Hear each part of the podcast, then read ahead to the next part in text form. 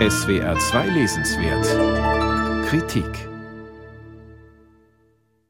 Jenny Odell ist Künstlerin und eine kluge Autorin.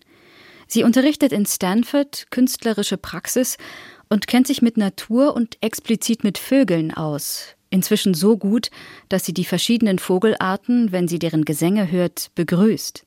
Rabe, Rotkehlchen, Singammer, Meise, Goldzeisig, Rötelgrundammer, Falke, Spechtmeise und so weiter. Um das zu können, hat sie aber zuerst einmal das Nichtstun gelernt. Darum geht es ihr überhaupt in diesem Buch mit dem gleichnamigen Titel Nichtstun. Wie gelingt Widerstand oder Verweigerung gegenüber den Aufmerksamkeit und Abhängigkeit generierenden sozialen Medien? Und wie gelingt es im Bartleby'schem Sinne? Ich möchte lieber nicht, könnte die wehrhafte Aussage und Aufgabe sein gegen den systembedingten Missbrauch, den Instagram, Facebook, Twitter etc. betreiben, und gegen die Sucht, die soziale Medien erzeugen können. Odell aber ist weise genug, um sich zu fragen, ob das nun vollkommene Abstinenz bedeutet oder ob es eine Möglichkeit gibt, diese Kanäle doch für sich zu nutzen. Ja, sagt sie, man kann sie in sein Leben integrieren, indem man sich abseits stellt. Abseits stehen bedeutet, die Perspektive des Außenseiters einzunehmen, ohne fortzugehen und dabei immer das im Blick zu haben, was man hinter sich gelassen hat. Es bedeutet nicht, vor deinem Feind zu fliehen, sondern deinen Feind zu kennen, der, wie sich zeigt, nicht die Welt ist.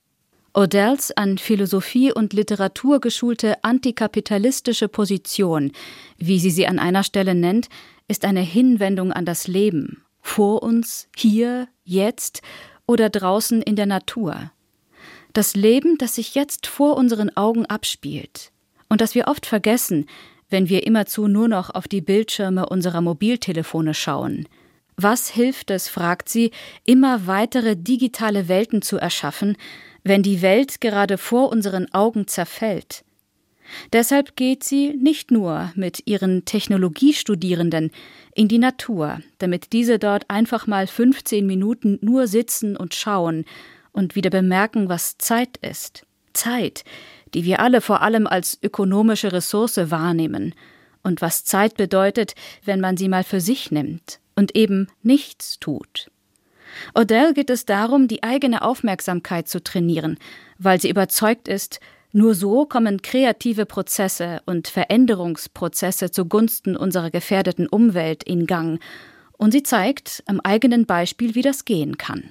Zunächst bedeutete das, bestimmte Dinge auszuwählen, die ich betrachten wollte, an denen ich mein Leben lang einfach vorbeigegangen war.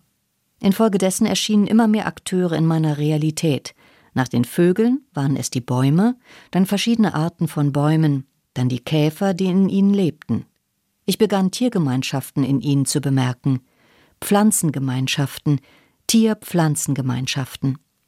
Eine Möglichkeit, sich mit Ort und Stelle zu identifizieren, indem man sich selbst einer Region anverwandelt, und zwar durch Aufmerksamkeit und Verantwortung für das lokale Ökosystem.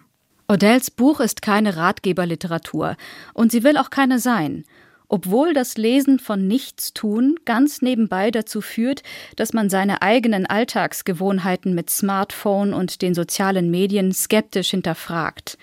Aber eigentlich ist Nichtstun ein großer, gebildeter, analytischer Essay, der in sechs Kapiteln nebst Vor- und Nachwort weitsichtig aufzeigt, wie notwendig es ist, kapitalistischen Mechanismen die eigene Selbstbehauptung entgegenzusetzen um nichts Geringeres zu retten als unsere Welt,